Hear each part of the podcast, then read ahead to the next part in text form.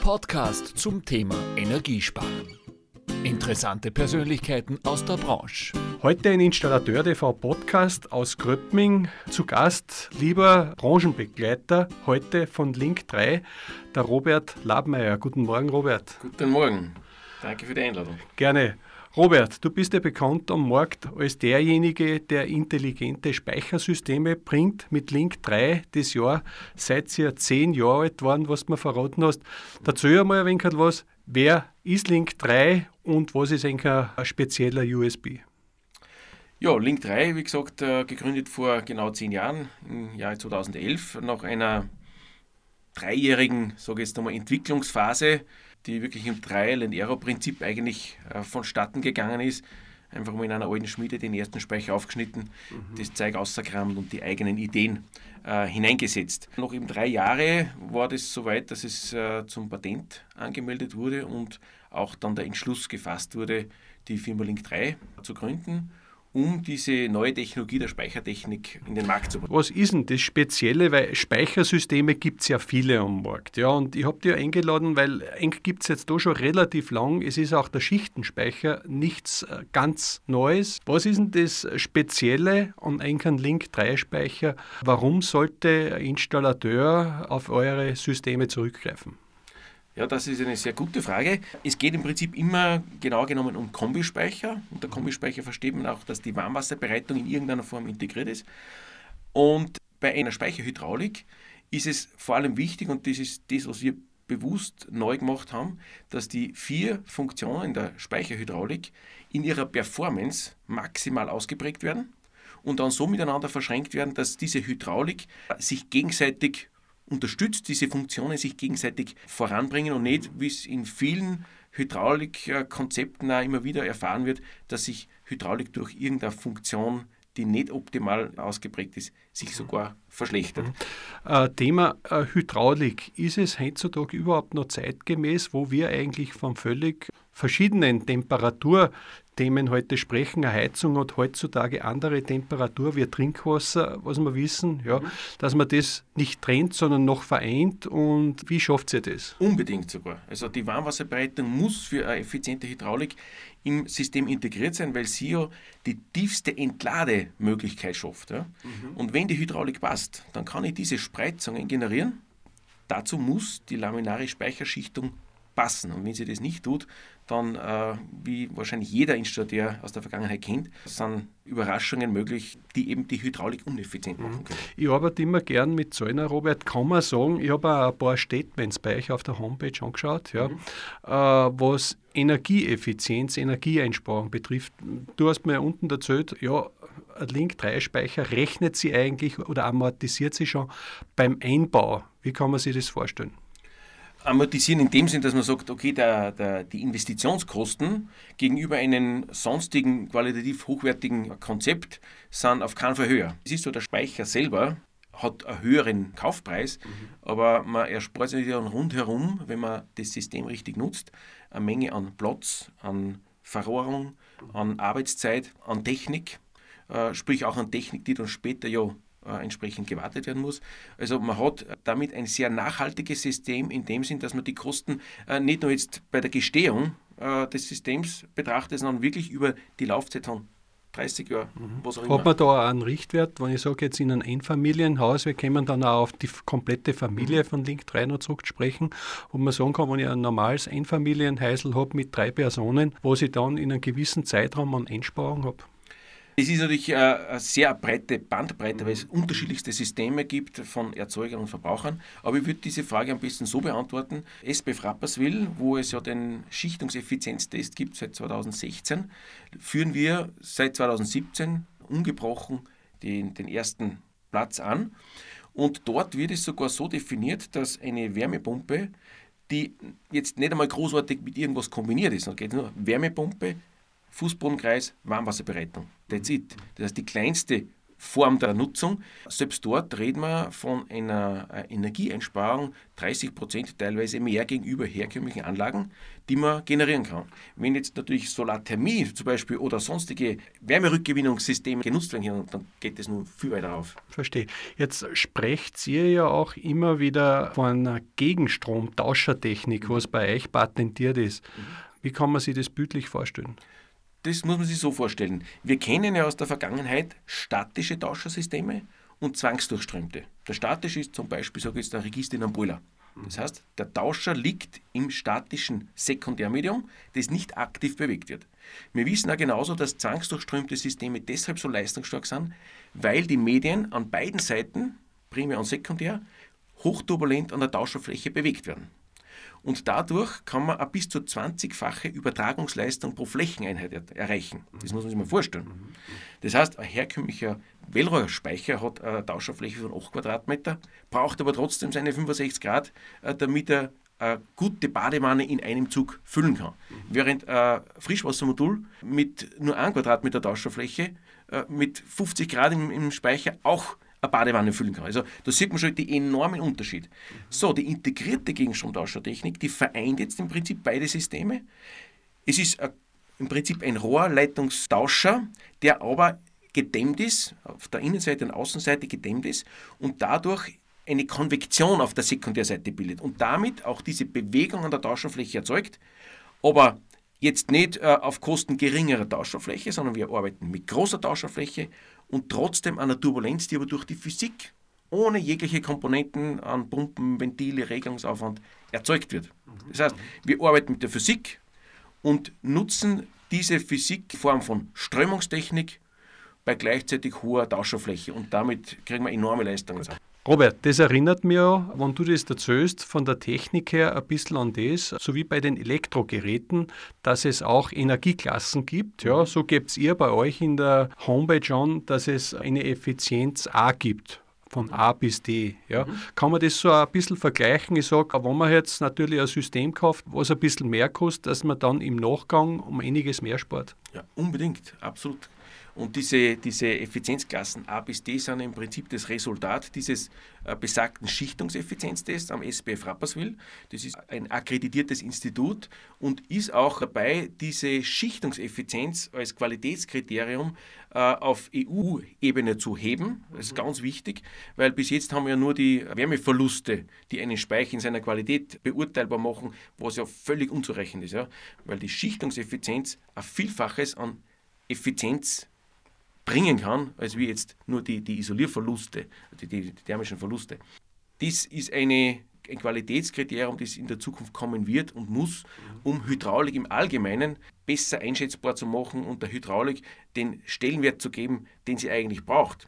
Wird deiner Meinung nach der Speicher im Gegensatz zum Wärmeerzeuger noch ein bisschen in dieser Richtung stiefmütterlich behandelt derzeit am Markt? Absolut jetzt gar nicht nur der Speicher, sondern generell die Hydraulik. Es geht um Hydraulik. Wärmeerzeugung ist ein Bereich, die Wärmeabgabesysteme ist ein Bereich und dazwischen ist die Hydraulik. Das klingt ja ähnlich wie beim hydraulischen Abgleich auch. Ja. Könnte man auch fast 30 Prozent einsparen, nur es wird geredet und viele tun es halt trotzdem nicht. Gell. Das ist richtig, ja. Ich sage aber, die Hydraulik in einer Heizung ist vielleicht vergleichbar wie mit Straßensystemen im Verkehr. Mhm. Es nutzen da die besten und effizientesten Autos nicht wenn du über Stock und Stein fahren musst von Salzburg nach Wien, dann wirst du das Doppelte und das Dreifache an Energie verbrauchen. Und so ist es in der Heizung auch. Das Leitungsnetz ist ein Transportkonzept und dieses Transportkonzept kehrt in allen ihren Bereichen richtig umgesetzt und dann kann man enorm viel sparen. Und das ist wirklich gratis Energie, gratis Einsparung ist ein guter Vergleich. Du hast da zuerst das angesprochen. Wir reden da jetzt sehr viel Technik und Technik verbinden auch sehr viel mit komplex, kompliziert. Jetzt wissen wir aber, Facharbeitermangel, die Produkte müssen einfacher werden, sie müssen einfach leicht verständlicher werden.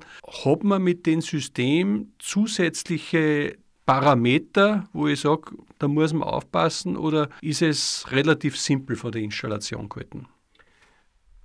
Es ist gut, wenn man grundsätzlich die Speicherhydraulik von Link 3 versteht, weil man natürlich dann im Einsatz des äh, Systems sie leichter tut.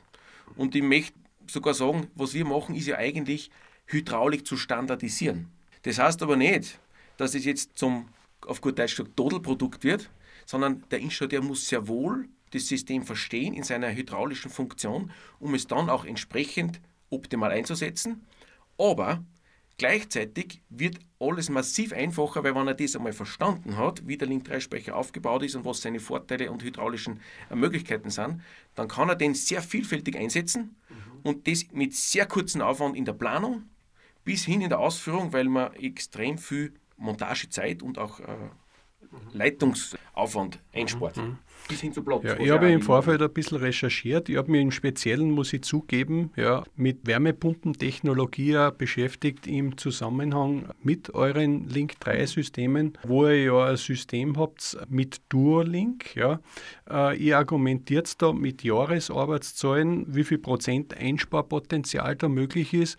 Vielleicht kannst du mir generell einmal sagen, wie ihr das Ganze messt mit der Jahresarbeitszahl und wo gerade in dieser Technik, Wärmepumpentechnik, da äh, es vom Vorteil ist?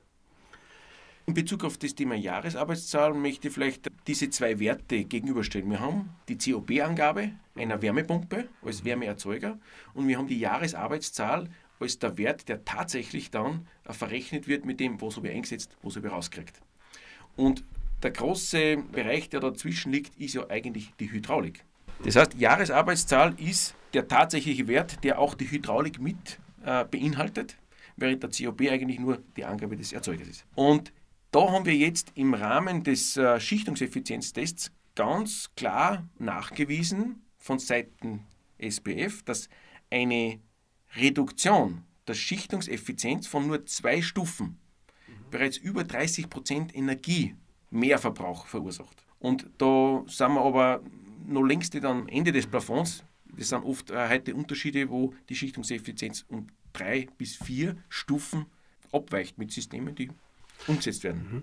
Das heißt, so wie ich das verstehe, man muss das System, wie es ja eigentlich logisch ist, immer als ein Ganzes sehen, um dann im Endeffekt effiziente Werte feststellen zu können, was ich glaube jedem klar ist. Gell? Was mich generell interessiert, euer System, was du ja standardisieren willst, wo ist das einsetzbar? Ist das zu einem Pelletskessel einsetzbar? Stell dir mal die Produktfamilie vor, sprechen wir über Photovoltaik hauptsächlich. Ihr habt ja drei Familien, habe ich gelesen, stell das einmal ein bisschen vor. Mhm. Der erste Speicher war ja ursprünglich der Powerlink. Der wurde entwickelt, wo man anfangs noch nicht einmal realisiert haben, was das eigentlich für eine Leistungsstärke mit sich bringt. Wir haben damals den Powerlink eingesetzt für ein Zwei-Familienhaushalte, haben Technik massiv vereinfacht, das hat super funktioniert, haben aber erst dann mit der Zeit äh, in den Grenzbereich Anwendungen erst erkannt, dort fängt er ja erst richtig an.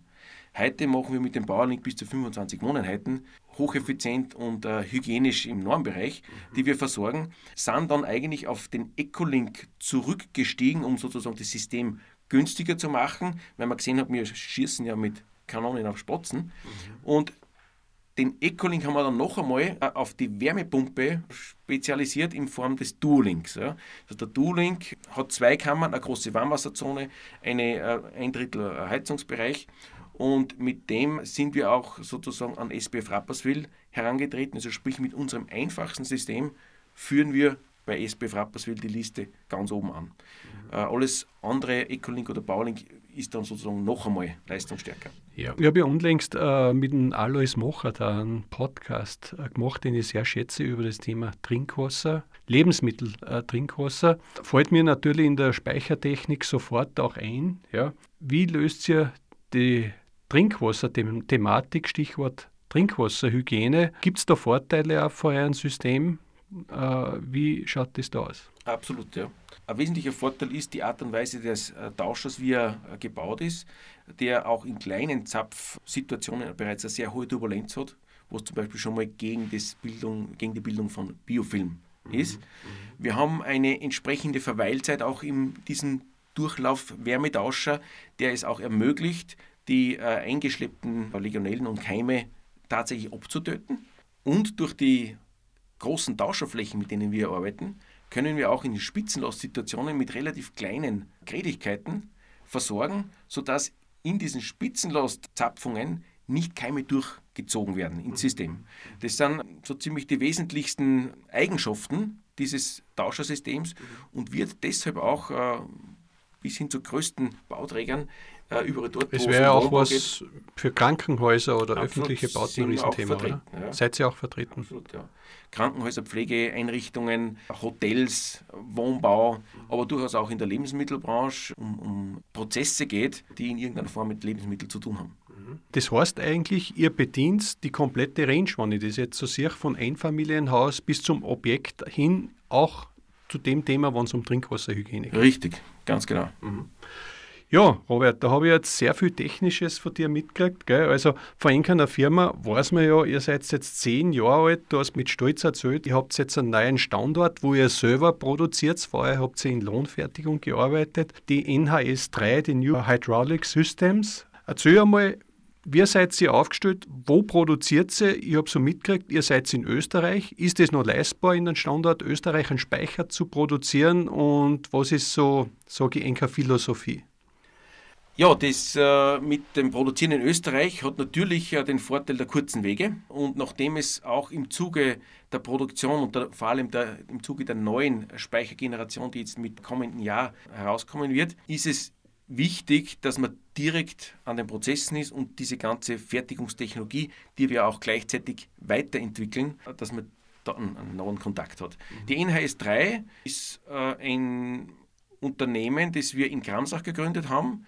Deshalb NHS3 New Hydraulic Systems, weil dort in Zukunft nicht nur unbedingt Speicher, sondern alles, was mit Hydraulik zu tun hat, im Blickfeld kommen wird und auch durchaus dann einmal, und das wird kommen, da bin ich überzeugt, auch OEM-Produktion umgesetzt werden soll, weil ich bin fest äh, der Überzeugung, dass das Thema Hydraulik nur ein Riesenthema, nicht nur bei uns in Österreich wird, sondern überall dort, wo das Heizen und Kühlen ein Thema ist. Ja. Also auch im Kühlbereich, wir sind der einzige Speicher, den wir auch parallel im Sommer zum Warmwasserbereiten und Kühlen verwenden. Ah, das, das nimmst du eine Frage vorab, das war noch auf meiner Agenda gestanden, also passt ja. richtig in die Zeit. Du hast jetzt auch schon einen Link, passend zu Link 3 angesprochen, Vertrieb, ja. Äh, Wie seid ihr aufgestellt? Geht ihr direkt zum Installateur, geht ihr über den Fachgroßhandel oder über, ja, hast schon gesagt, Stichwort OEM. Wie ist der Status quo und wo wollt ihr hin? Die Marke Link 3 äh, haben wir begonnen mit 2014 über den Großhandel. Das hat sich in Österreich etabliert und das wird auch sowohl in Österreich wie auch in Südtirol, wo das auch sehr gut funktioniert, so beibehalten. In der Schweiz haben wir jetzt äh, das erste ausländische Vertriebsunternehmen gegründet. Deutschland arbeiten wir jetzt natürlich sehr gut von Österreich aus. Das funktioniert gut, aber ich denke schon, in Deutschland wird dann auch eine Link 3 Vertriebsorganisation entstehen. Ja, vielleicht hört es ja ein passender Fachhandel oder OEM. In Deutschland gibt es ja großartige Unternehmen. Wie findet man euch? Äh, Wie ist die Homepage? Homepage ist ganz einfach www.link3.at. Gut, dann wissen wir das einmal. Bevor ich zum Schluss komme, zu meinen Fragen, die ich noch für dich aufbereitet habe, die man so aus dem Bauch rausnimmt. Wenn ich ansprechen darf, äh, weiß ja von dir, du hast eine Ausbildung zum Verhaltenstrainer in Salzburg studiert. Ja. Mich würde einfach interessieren, warum hast du das gemacht? Und ja, aus der Psychologie, wie wird sich der Markt oder der Monteur oder der Mensch generell in Zukunft verändern? Wird sich überhaupt verändern? Und was wird das für unsere Branche bedeuten? Das ist eine große Frage.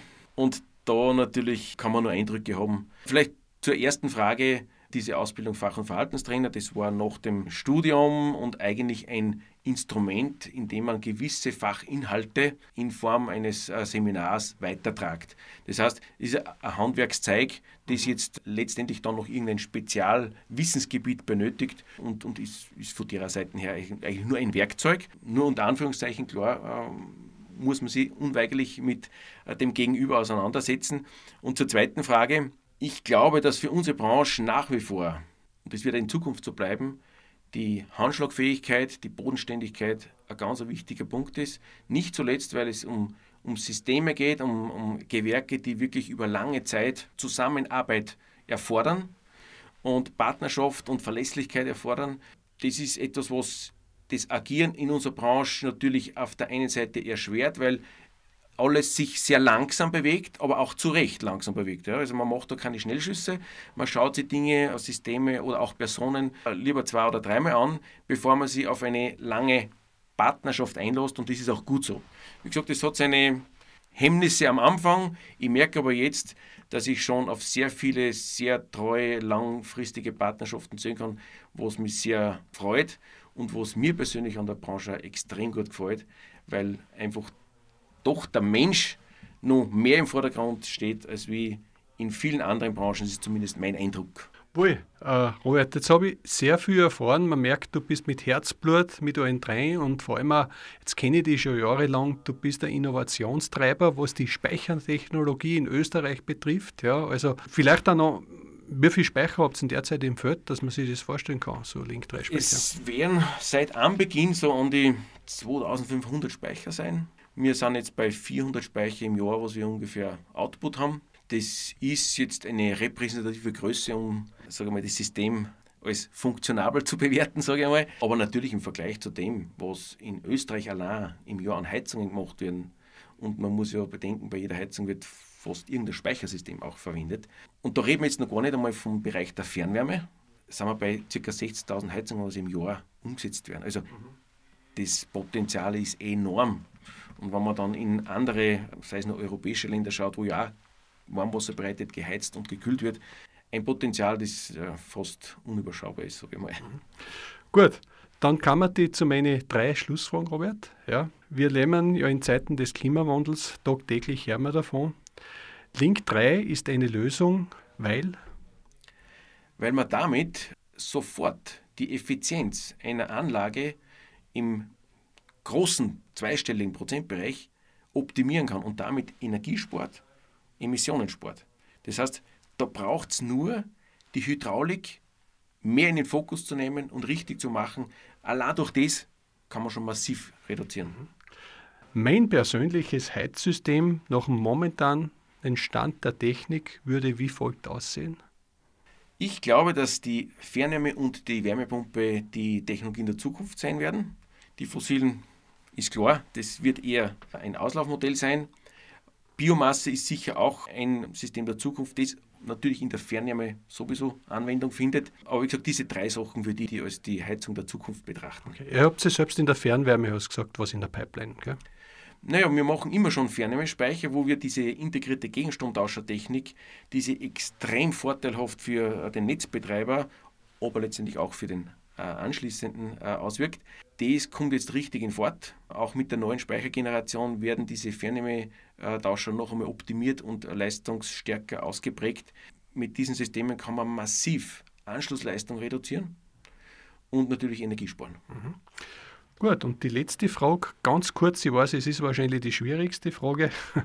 Der Installateur sollte ein System von Link einsetzen, weil weil es im Prinzip den ureigensten Punkt seines Berufes trifft, nämlich es geht um Hydraulik.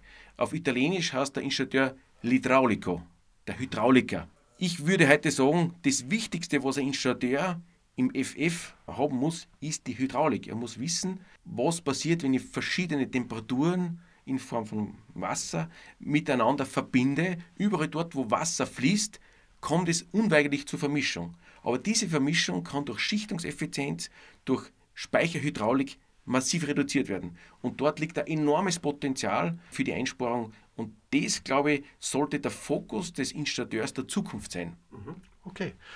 Also Robert, das war für mich wieder sehr, sehr lehrreich und ich habe eine Riesenfreude, dass ich mal jemanden aus dem Bereich Speichertechnik äh, da gehabt habe, ja, weil einfach der Speicher bis dato sehr selten im Fokus ist und dass man einfach einmal sieht, wie wichtig das ist, dass, ich sage so, ein Auto ein Radeln hat und dass die passen, in dem Fall der Heizkessel, einen passenden Speicher mit einer Intelligenz. Ich wünsche dir mit deinem Projekt auch, dass du hier äh, produzierst, alles Gute und dass möglichst viele Partner, gute Partner du erwischt, die eben diese Hydraulik oder Hydraulik, hast gesagt, äh, wie das heißt, weiter in den Markt bringen, um unsere Klimaziele zu erreichen. Danke vielmals. Die Freude ist ganz meinerseits. Vielen Dank für die Einladung und packen wir es an. Das war ein Installateur TV Podcast von Herbert Bachler. Alles Gute, bleiben Sie gesund und bis zum nächsten Mal.